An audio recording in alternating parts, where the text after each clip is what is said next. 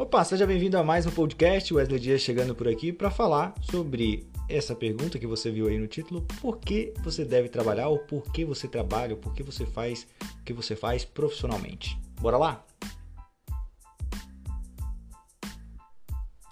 Bom, esse tipo de pergunta acontece quando você de fato começa a analisar os resultados ou aquilo que você está fazendo e qual é o fruto disso. Então, assim, eu tenho pensado um pouco sobre essa questão de como entender os motivos por, cá, é, por trás das ações, por trás é, das atividades que você faz no seu dia a dia. Isso tem me feito pensar e refletir um pouco sobre isso.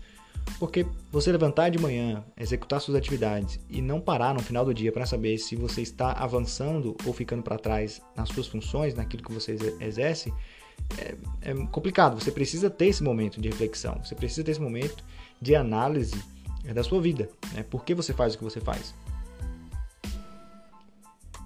É fato que em alguns momentos da sua carreira isso não está presente ainda, porque você talvez é, tenha uma pouca idade, está entre seus, sei lá, é, 18 e 20 e poucos anos, então isso talvez não faça sentido para você ainda, você nunca se questionou sobre isso.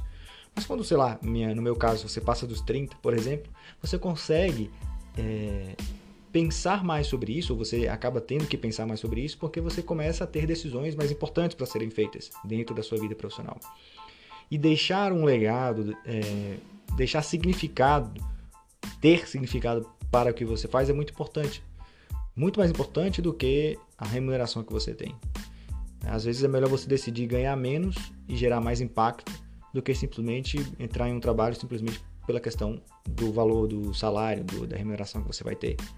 Às vezes você não necessariamente quer ter um, um, emprego normal, carteira assinada, férias, você prefere empreender e criar o seu próprio negócio, isso não há nada de errado, mas são decisões importantes que, com base nisso que você toma a decisão, precisa estar atrelado o que você quer no futuro, o que você é, almeja com essas, com essas atividades que você faz, com esse trabalho que você exerce.